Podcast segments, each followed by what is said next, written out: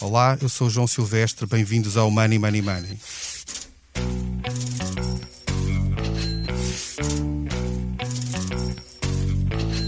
Comigo está o João Vieira Pereira, diretor do Expresso. Olá, João. Olá, João, tudo bem? Estamos a poucos dias de uma nova fase de desconfinamento que, a confirmar-se, permitirá aos restaurantes voltar a ter clientes depois do prestígio e das planadas. Mas, depois de meses fechados ou altamente limitados, muitos destes negócios estão hoje numa situação financeira muito complicada. Uma parte deles poderá nem sequer reabrir. Money Money Money tem o patrocínio do BPI. O BPI tem tudo o que precisa para cada momento do seu dia a dia e tudo para antecipar o seu futuro.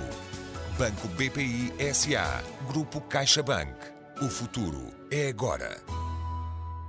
João, como é que viste esta fase de, de reabertura das planadas que se multiplicaram um bocadinho pelas ruas das cidades? Acha, achas que este, este, esta abertura mostrou algum sinal de, de, dinamismo e de alguma recuperação ou foi negócio um bocadinho desesperado a tentarem sobreviver com o pouco que tinham?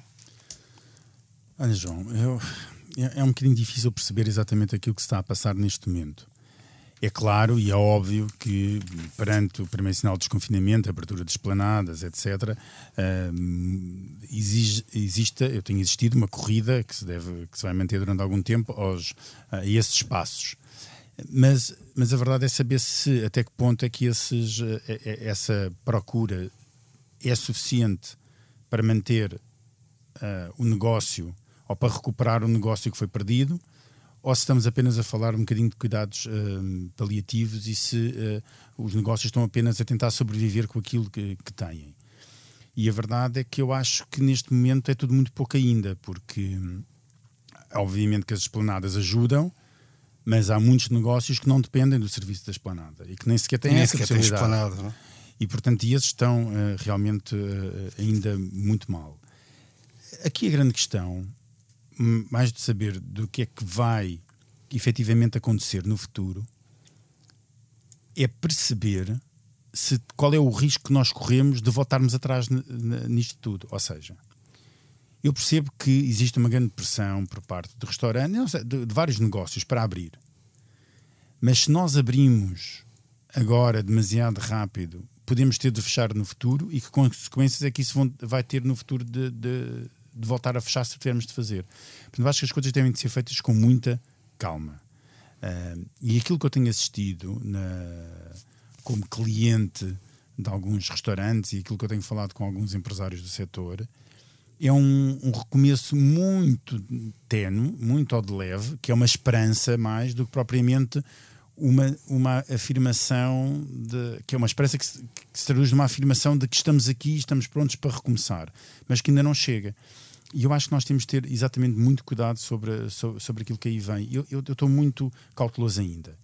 E eu acho que estamos perante um setor que sofreu muito no último ano, depois de um boom absolutamente inacreditável que foi o pós, o, o pós anos da, da Troika, um boom do turismo, um boom de, no consumo, o bónus absolutamente inacreditável dado pela descida do IVA na restauração, que foi completamente aproveitado pelos, pelos empresários da restauração um, ehm, para recuperar eh, também o que tinham perdido durante a Troika, etc. Portanto, tudo isto foi um boom enorme. Nós víamos, e lembro-me de nós fazermos notícias, João, de quantidade de restaurantes que abriam por dia na, na, nas grandes cidades como Lisboa e Porto, era uma coisa inacreditável.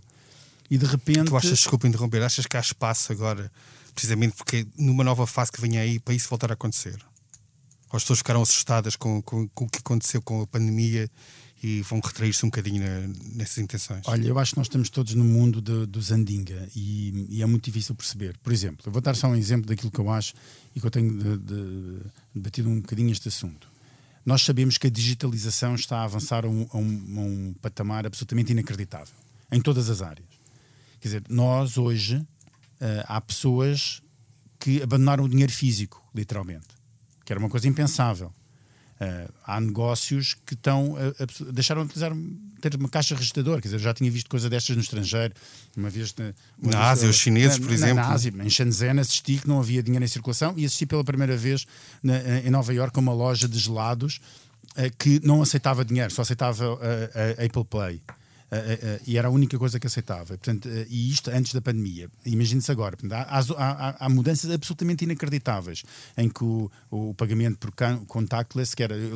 Não sei se a gente se lembra de ir a restaurantes e, e a cafés, vão pagar. Ah, quer pagar o café com multibanco? Ah, não pode por causa das taxas. Isto hoje já não existe. Morreu, desapareceu. Não, não, hoje já nem nos lembramos que existem taxas de multibanco. As pessoas hoje em dia pagam 30 cêntimos pagam uma pastilha elástica com, com, com, com multibanco, e, portanto, ou, ou, com o telefone, ou, ou, o que seja. E isso realmente deu um, deu um salto, uh, deu um salto absolutamente inacreditável. Portanto, há mudanças na, na, na, nossa percepção e na nossa maneira de consumir drásticas. Até que ponto é que isto. Mas há outras que nós achávamos que iam mudar radicalmente e que não, mudam, não estão a mudar assim tanto. Por exemplo, estamos a falar do teletrabalho está muita gente em teletrabalho, vai continuar muita gente em teletrabalho até o final do ano, mas o teletrabalho vai, vai se transformar não em teletrabalho, mas mais numa coisa mista, um híbrido, num híbrido, do propriamente em teletrabalho. E, e portanto, há setores que vão reagir de maneira diferente. Como é que as pessoas vão fazer relativamente aos restaurantes? Eu não sei. Não sei mesmo. É, vai depender muito da, da, vacinação, vai depender muito. De, é, é que existem tantas dúvidas. Nós, nós, João, nós neste momento ainda nem sequer sabemos se as novas uh, variantes do vírus, as, as, as, vacinas funcionam ou não funcionam da mesma forma para as novas variantes do, do vírus, todos os dias aparece uma nova Já variante. Já nem falando de, das, das, dúvidas sobre as próprias vacinas, ou com uma delas em particular. E, exatamente. E, quer dizer, agora fala-se que as pessoas vão ser, ter, ter ser todas testadas para entrar em espetáculos. É? No, fim de semana, os hoteleiros uh, vieram pedir ajuda do Estado para subsidiar os testes para as pessoas entrarem nos hotéis. Será que vão nos obrigar a fazer um teste à entrada de um restaurante? Quer dizer, há, determinadas coisas que, são, que vão mudar tanto e que ainda, ainda, estão tão indefinidas que eu acho muito difícil nós percebermos exatamente o que é que vai acontecer na área da restauração e que, sem dúvida, é uma das áreas mais atingidas por esta pandemia que sabe muito melhor do que nós o estado em que está este setor e como é que tem sido a pandemia, imediatamente como é que tem sido este, este, este, este desconfinamento, ainda por fases que está a decorrer, é Ana Jacinto, que é secretária-geral da Ares, para a Associação de Hotelaria, Restauração e Similares de Portugal. Olá, bem-vinda. Bom dia, obrigada pelo convite. Eu começava por perguntar exatamente aquilo que perguntei ao João no início, que é esta, esta fase que nós estamos agora a terminar, eventualmente poderá ser uma nova reabertura na próxima semana, de, das planadas, isto, isto é realmente negócio sério ou é algo que só permite um, um mero paliativo para tentar sobreviver mais algumas semanas? Bom, eh, é evidente que uh, estamos a funcionar com imensos condicionalismos e, portanto, uh, esta reabertura que, que, que, agora surge no plano de desconfinamento, obviamente que é apenas um paliativo para se ir faturando mais alguma coisa, porque, como sabem, o setor está condicionado há muito tempo. Nós temos setores de atividade que, inclusivamente, ainda nem sequer podem funcionar, como os bares e as discotecas, e, portanto, estão fechados há mais de um ano e esta, eh, esta reabertura eh, gradual, este plano de desconfinamento, obviamente que permite ter, como já referiu e muito bem, ter esperança, mais nada é do que isso, porque obviamente que muitos estabelecimentos nem sequer têm esplanada e portanto não abriram, muitos deles têm esplanadas diminutas e portanto com os condicionalismos que temos estamos a falar de pouquíssimos clientes que, que podem estar uh, a consumir. E portanto é, é bom, é bom e eu digo sempre isto porque é, é importante referir-se, é bom porque é um sinal de, de, esperança, como eu dizia, um sinal para o futuro, mas obviamente que não é salvação nenhuma do setor, o setor está numa crise tremenda, nunca vista uh, antes, uh, os dados da Aresp, que como sabem nós temos vindo a monitorizar o setor desde a primeira hora, mensalmente vamos percebendo o que é que está a acontecer no terreno, estamos a fechar agora o último inquérito, mas o, o, o que temos e os dados que temos referente ao mês de fevereiro são dramáticos, Uh, cerca de 35% do setor dizia-nos que não ia abrir portas, portanto isto está tudo dito, e cerca de 83% do setor da restauração e vidas estava com quebras homólogas superiores a 61% na faturação de fevereiro, portanto obviamente que o setor está numa situação dramática. Também não vale a pena dizer como às vezes se vai ouvindo que o facto de estar a trabalhar em takeaway e delivering uh, estão a funcionar e estão a faturar. Estas modalidades também são residuais, na maioria dos casos, a não ser aqueles estabelecimentos que sempre funcionaram nestas modalidades. A maior parte, obviamente, que isto é uma modalidade muito residual. E depois temos outros problemas, não é? Que é a circulação das pessoas que está restringida, é os turistas que não existem, é as pessoas que estão em teletrabalho, como referiam. Portanto, tudo isso impacta diretamente nesta atividade, não há circulação de pessoas e, portanto, não há negócio, não é? E esses 35% que falava que não vão abrir, não vão abrir de todo ou não vão abrir para já nesta fase? Não, uh, segundo os dados que recolhemos, 35% do setor diz que uh, vai avançar com processos de insolvência, isto em fevereiro. E, portanto, um, é uma fatia importante. Não se esqueça que os nossos setores de atividade, restauração e alojamento, antes de ser atravessado por esta pandemia, empregava cerca de 400 mil postos de trabalho diretos, diretos, fora todos aqueles uh, uh, que são uh, através destes setores que também são criados empregos, e portanto estamos a falar de um setor com uma enorme dimensão e 35% é uma fatia muito são importante. São mais de 100 mil pessoas, é mais ou menos isso que estamos a falar. Exatamente. E o João falava há pouco de nós estarmos neste momento a discutir um desconfinamento de, de, uma, de, uma, de uma, fase, da, terceira fase da pandemia, mas há o risco, existe sempre, pelo menos teórico, de, voltar a haver uma nova onda que obriga a, a, fechar novamente. O que é que pode acontecer ao setor da restauração sem apoios novos que surjam se vier uma, uma nova vaga? Bom, é, é, as vagas podem sempre existir e nós eh, vivemos, se, aquilo, se há alguma coisa que é certa neste momento é a incerteza, não é? E, já foi dito aqui muito sobre isso, uh, portanto nós não, não, não sabemos o que é que vai acontecer amanhã, estamos dependentes de muitas variáveis. Agora, um confinamento de novo é desastroso para estas atividades e a Aresp tem trabalhado arduamente para que isso não aconteça. Deixe-me só dar-lhe dois ou três exemplos do trabalho que foi feito e que eu penso que é relevante, porque antes da reabertura a Aresp um, identificou um conjunto de, de, questões e de dúvidas que certamente iriam, um, iriam ser colocadas aos nossos empresários, aos nossos clientes e apressámos-nos a enviar para as nossas tutelas para que essas dúvidas fossem devidamente respondidas antes da reabertura. Assim como reunimos com a Direção-Geral de Saúde para revalidarmos o nosso Código de Boas Práticas do setor da restauração e vidas, com os ajustes que era preciso fazer atendendo à fase em que nos encontramos, para também poder ser divulgado junto dos empresários e dos consumidores para perceberem quais são as regras que têm que cumprir.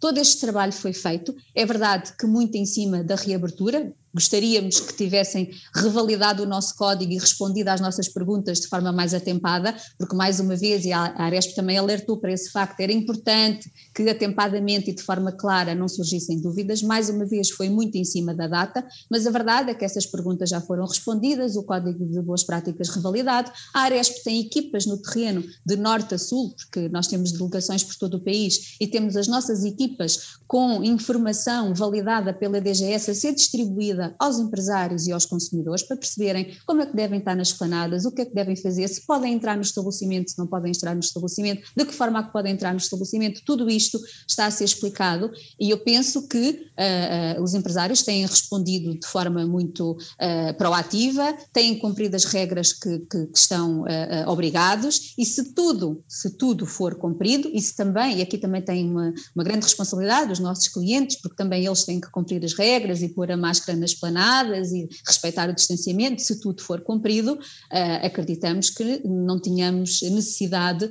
de recuar neste plano de desconfinamento, o que a acontecer, para responder à sua questão, obviamente que é desastroso, porque nós não podemos estar nesta constante abertura e fecho, eh, ainda para mais, como disse, com muito poucos apoios, porque outra coisa que a Aresp tem dito desde a primeira hora é que não questionamos as medidas de caráter sanitário, nós não fazemos parte das reuniões do Infarmed, ainda hoje ocorreu uma reunião que a Aresp não assistiu, não faz parte, e portanto o Governo tem informação técnica que nós não conhecemos, nós não somos especialistas, nós não somos epidemiologistas, e, portanto, acreditamos naquilo que são as decisões do governo ao nível sanitário. Mas essas decisões ao nível sanitário e essas obrigações ao nível sanitário têm impacto com as nossas atividades, porque nós não estamos fechados porque queremos, estamos fechados porque há uma imposição para estarmos fechados. E por essa razão tem que haver o tal equilíbrio que nós estamos cansados de falar, sistematicamente falamos, que aí sim não, está, não estamos a ser eficientes e, portanto, há um desequilíbrio enorme entre aquilo que são as medidas sanitárias e depois as medidas económicas, porque de facto falamos muito das medidas de apoio, são muitas medidas de apoio anunciadas, com muita divulgação e comunicação pública, mas a verdade é que elas chegam tardiamente, chegam de forma escassa e chegam de forma complexa às empresas e estamos a falar de um tecido empresarial que é micro, composto por muitas uh, uh, empresas em nome individual que têm muitas dificuldades em perceber que apoios podem recorrer e de que forma, até porque os próprios regulamentos depois acabam por segregar uma série de empresas que uh, acabam por não ter apoios e, e, e começa a ser muito difícil cada dia que passa, e daí termos este número das 35. Oh, João, deixa-me só acrescentar, deixa-me só desculpa interromper, deixa-me só acrescentar um, antes de falarmos no, sobre os apoios, porque eu acho importante falarmos também aqui da questão do que já foi levantado, da questão do emprego. Porque eu acho que a questão do emprego é assim, nós temos de olhar para o setor da restauração em Portugal e perceber que nós somos um país latino, que adora ir ao restaurante, adora ir almoçar, adora ir jantar fora, eh, adora estar numa esplanada, eh, há, uma, há semelhança do que acontece na Itália, em Espanha, etc., Grécia, por aí afora. Mas, quando nós vamos para, para, o norte da Europa, vimos muitas vezes que a ida a um restaurante é, uma, é quase, um, há muitas vezes um bem de luxo e não é, um, não é algo que, que, toda a gente faça. Quer dizer, então, se formos para o norte da Europa, para o norte da Europa ir a um restaurante é uma coisa pá, que, que, que, a classe média vai uma vez de, de O clima também não ajuda muitas vezes. Como? Não? O clima também não ajuda. Não, não é só o clima, é, é caro. É muito caro ir a um restaurante noutros países. Em Portugal é relativamente barato mesmo perante o nível de vida que nós temos, ir, ir a, a, a um restaurante, ou pelo menos a alguns restaurantes, não é, é restaurantes em que nós não podemos sequer entrar, mas pronto, mas é outro assunto. Mas, mas a verdade é que é, é o emprego criado pela restauração, e não só pela restauração, por todas, as, por todas muitas das outras atividades que, que, que gerem à volta, e que cresceram com o turismo, quer dizer, nós tínhamos uma altura em que tínhamos as cidades invadidas de norte a sul com tuk-tuks, quer dizer, Hoje não há um tuk-tuk a circular, quer dizer, desapareceram e se calhar nunca mais vão, vão regressar co, co, como existiram. Portanto, há, há, toda uma série de desemprego criado que não é visível e vai ter um impacto absolutamente inacreditável. Aqui falámos da possibilidade de repente 100 mil pessoas, não é? Se for um, só na restauração só na propriamente dita, não é? Simplesmente ficaram sem emprego porque, porque fecharam os, os, restaurantes e nós não sabemos se eles vão, se eles vão uh, voltar ou, ou, ou não voltar. E se calhar, se calhar nós vamos ter de começar a ter um, uma relação diferente com os restaurantes. Isto é um desafio enorme para o setor. Por exemplo, eu, eu lembro-me de nós discutirmos aqui na redação do Expresso há uns anos atrás, quando tinha uh, começado a surgir uh, nos arredores de Londres umas coisas que eles chamavam os restaurantes, uh, os, os pop-up restaurants, portanto, restaurantes que, que, que, existiam em contentores, ou seja, tinham sido criados nos arredores de Londres, zonas onde, onde uh, apareciam restaurantes em contentores que eram não, não mais do que uma cozinha, porque não tinham mesas. Não tinham só empregados. Para, para takeaway Era só para é? takeaway. Havia um, um grande serviço takeaway e os restaurantes serviam apenas para isso. Mas atenção, os custos desse restaurante são ínfimos relativamente a um custo de um restaurante que é ter a porta aberta para a, para a rua. Não tem, para já, é dentro, é dentro o, o restaurante é nos arredores da cidade. Uma zona barata. Uma zona barata, dentro de um contentor. Logo é isso, é tudo mais barato. Os empregados é só quem está na cozinha e, na, e, nas entregas. Não, os sistemas de faturação não têm, porque é tudo takeaway, é tudo feito pelas, eh, pelas, eh, pelas, pelas plataformas, pelas de, plataformas entregas, de, de, entregas. Portanto, os custos são infinitamente mais, eh, infinitamente, infinitamente mais baratos. Agora, quando, quando nós. Mas tu olhamos... achas que isso vai, vai mudar assim tanto ao ponto das pessoas deixarem de ir ao restaurante e trazer um restaurante para a própria casa? Eu não sei, assim, nós habituámos muito ao takeaway. Hoje em dia, habituámos muito. E se, e se calhar, se vamos gostar outra vez de, de ir a um restaurante, também nos habituámos, quase muita gente, a receber as coisas em casa. Eu, se calhar, que os restaurantes vão ter de se adaptar a isso. Mas, não, mas quem vai fornecer a comida de takeaway não vai de certeza ser o restaurante que, tem, que está numa principal avenida de, da cidade com portas abertas Pelo menos produzindo aí, pode produzir noutro sítio. Pronto, pode ser a mesma marca e produzir noutro sítio, porque os custos são insuportáveis, não é? São insuportáveis a manter. Portanto, eu acho que vai haver aqui pelo menos uma, uma, eh, uma capacidade ou uma necessidade dos restaurantes de se adaptarem muito rapidamente, e do empresário da restauração, se adaptar muito rapidamente ao, ao, àquilo que se está a passar. Por exemplo, nós não, não falámos desta situação aqui. Vamos pensar nos centros comerciais. Os centros comerciais estão fechados. Nós não sabemos quando é que eles vão abrir e não sabemos quando é que as áreas de restauração destes centros comerciais vão abrir e que durante regras. Os, os, as rendas que se pagam nos centros comerciais para ter um restaurante são inacreditavelmente altas. Podem continuar a existir estes espaços de restauração dentro de, dos centros comerciais como existiam a, a, antigamente. E o que acontece às grandes empresas do setor que apostavam neste, neste tipo de, de espaços? É tudo uma incógnita tão grande que eu acho que, que devem estar. E, e qualquer decisão que se tome agora pode ser inviabilizada por qualquer medida que aconteça daqui a, para a semana, ou daqui a 15 dias, ou daqui a um mês. Por isso é tudo muito, muito, muito, muito complicado e vai requerer uma grande agilidade de todos. Ana Jacinta, eu aproveitava esta, esta intervenção do João para, para lhe passar precisamente esta questão, que é em que medida é que o negócio da restauração não só está a ser afetado né, em termos conjunturais pela, pela, pela, crise, mas em que medida é que vai, do ponto de vista estrutural, ter que mudar de, daqui para a frente quando a crise terminar? O, João referiu coisas eh, muito importantes. Uh, um, antes de lá deixe-me só fazer aqui um parênteses que também me parece importante quando uh, uh, eu lhe digo que 35% do setor da restauração e vidas não vai abrir portas, não quer dizer que ele já tenha fechado portas. Uh, é, há uma intenção para recorrer à insolvência, portanto, nós ainda não perdemos os 80 mil, ou 90 mil, ou 100 mil postos de trabalho, mas estamos a caminho, se nada acontecer até lá, ou se não forem reforçados os apoios ao emprego e às empresas. É isto que eu estou a falar. Não perdemos ainda essa, esse número de trabalhadores, até porque muitas das empresas são, são fechos silenciosos, acabam por não estar nas estatísticas e nós não sabemos muito bem quantas empresas a que estão a fechar e quantos uh, postos de trabalho se estão a perder. Mas a verdade é que corremos o risco de lá chegar a esse número. Esse é o primeiro parêntese. Relativamente à questão, é aquilo que o João disse que é muito importante, é evidente que o setor da, da restauração e bebidas sempre foi muito criativo, uh, resiliente e tem sempre muitas formas de se regenerar e de procurar soluções e nós assistimos a isso todos os dias, a conceitos novos, mais adaptados àquilo que é o hoje as exigências de que estamos a viver, mas uh, o setor todo, uh, atendendo a, a, a, ao tecido empresarial que temos, como eu há bocadinho referi, isto não acontece com o estalar dos dedos. E aquilo que estamos uh, muitas das vezes a assistir, e o João falou há bocadinho na digitalização, muitas das vezes o que nós estamos a assistir é à digitalização e não à transição digital, que são coisas completamente diferentes. A digitalização, nós estamos a forçá-la, nós estamos a, a, a, colocar nas empresas meios digitais ou, ou ferramentas digitais, incorporando-as mas à pressa, de forma não consistente, para irmos acompanhando aquilo que são as necessidades da procura. Outra coisa é uma transição digital, que uh, uh, uh, envolve a empresa, os seus colaboradores, envolve os consumidores e envolve criar propostas de valor, que é aquilo que muitas das vezes estes estabelecimentos não estão a criar. Quando e acha nós, que isso é difícil de fazer neste contexto? Ou seja, quem está a tentar claro é sobreviver é, isso, não tem tempo claro, a pensar nisso. Por, isso é que eu estou a dizer, é fácil falar, mas na prática, atendendo ao tecido empresarial que nós temos, temos que perceber muito bem o que é que nós estamos a falar. Quando nós uh, temos hoje um estabelecimento que necessariamente tem que recorrer ao delivering, porque é a única modalidade que pode, antes da reabertura das panadas, ou se não tiver panadas, é a única forma de trabalhar, acha que este estabelecimento que nunca contratou com plataformas de distribuição de refeições percebe este negócio? Acha que, atendendo aos custos que estão inerentes a esta operação, porque, como sabe, temos custos elevadíssimos a pagar a estas plataformas. Eu perguntava exatamente que, isso, que é. Há muito, tem havido dizer, muitas queixas de uh, comissões abusivas a, por parte destas plataformas. É mesmo pronto, assim?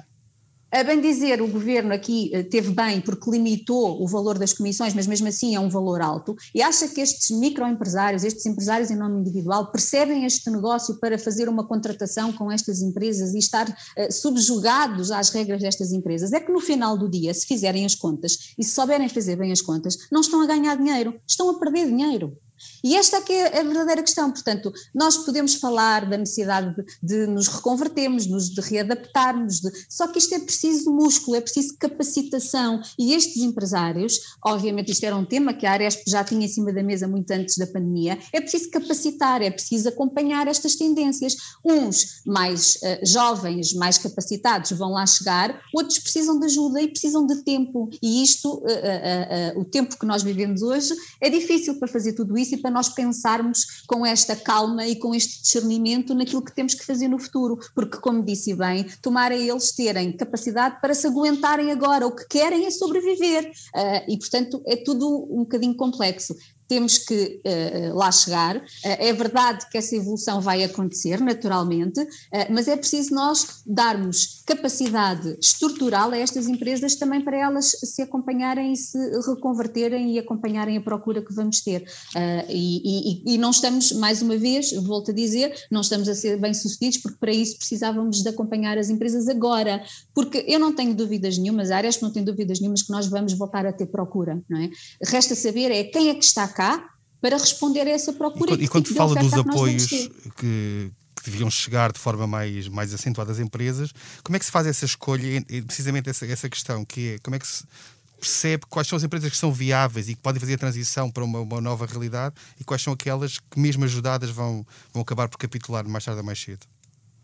Neste momento, nós não estamos nessa fase de tentar perceber quais são as empresas que são viáveis ou não são viáveis. Nós temos que ajudar as empresas a sobreviver, porque só assim é que vamos manter os postos de trabalho e só assim é que nós vamos. Uh, uh, uh, e, tentar uh, suster estes postos de trabalho para não termos que mais tarde pagar subsídios desta gente toda que vai para o desemprego. Portanto, agora não é o tempo de fazer essa avaliação. Mais à frente, nós naturalmente vamos ter que fazer essa avaliação, porque não chega a aguentar e ajudar as empresas agora, como depois também vamos ter que ajudar as empresas a sobreviver noutro mundo, porque o mundo também vai mudar e já está a mudar e sabemos que os hábitos todos estão a mudar. Portanto, uh, uh, agora é o tempo de injetar tesouraria nas empresas, é o tempo de permitir às as empresas suster os seus postos de trabalho e aguentarem-se. E depois nós vamos naturalmente uh, uh, perceber que vai haver uma seleção natural, porque há, há empresas que vão ficar paradas no tempo. Uh, é evidente que a Aresp tem esta missão de, de, tentar criar ferramentas para ajudar todas estas empresas, mas há muitas, obviamente, que não vão ter essa capacidade.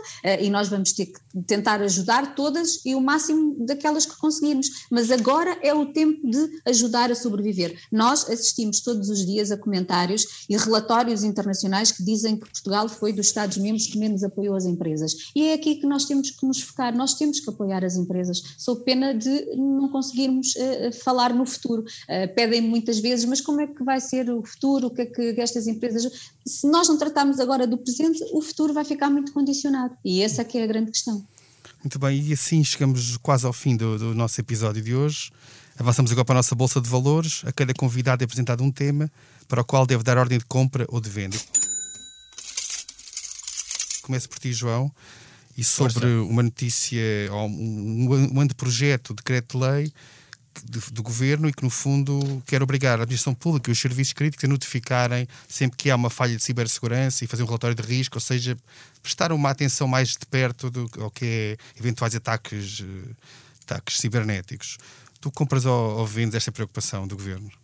Não, eh, só podia comprar totalmente. Eu, eu acho que nós temos eh, daquilo que nós que nós eh, assistimos no, no, nos últimos tempos e falámos já hoje aqui da questão da digitalização e de, desta transformação tecnológica.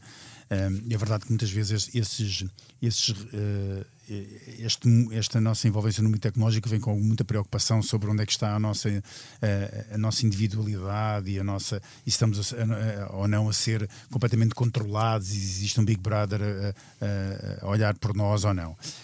E a verdade é que isso é esse risco existe, mas também o, existe o risco de que quem praticava o crime e assaltava a carrinha de valores, agora que não há carrinhas de valor a circular, porque não há dinheiro a circular, tem, que ir a algum lado, tem de ir roubar a algum lado, não é? E a verdade é que é, é, é mais, até, até, não sei se é mais fácil ou não, mas torna-se mais difícil apanhar, se calhar, os culpados quando, esses, quando nós somos, uh, somos roubados, entre aspas, por alguém que está do outro lado do mundo, literalmente. Uh, e isso uh, faz com que todos estes. Nós tenhamos de ter muito cuidado, e eu acho que qualquer. dentro do enquadramento legal de proteção de, de, dos direitos de cada um, ter estes mecanismos é, é sempre. só pode ser positivo. Ana Jacinto, os reembolsos de IRS já começaram a ser processados. Os portugueses, nos primeiros dois dias, entregaram 500 mil declarações e o fisco do lado, do lado dele está a reembolsar mais rápido ainda do, do que foi o ano passado, que já tinha sido uma aceleração. Tu compra ou vende esta, este reembolso rápido do IRS? É evidente que é uma boa medida, não é? Quando nós estamos numa situação em que muitos trabalhadores uh, uh, têm perda de rendimento uh, e, portanto, quanto mais depressa virem os reembolsos do IRS nas mãos, obviamente que é uma boa medida, até porque nós temos o verão também perdido, mas estamos a contar que o nosso turismo interno possa alimentar aqui, não como desejaríamos, porque obviamente o nosso mercado e a nossa oferta não está dimensionada só para o mercado interno, como sabemos, não é? Dependemos muito do turismo internacional, mas é bom que o, o turista nacional tenha uh, uh, rendimento para poder usufruir dos espaços onde sempre foi feliz, que é na nosso, nos nossos alojamentos, na nossa restauração e que possa usufruir dos nossos serviços. Portanto, é uma medida positiva e, e nessa medida de parabéns está o Governo, porque uh, quanto mais depressa puder libertar estes reembolsos e, e, os consumidores os possam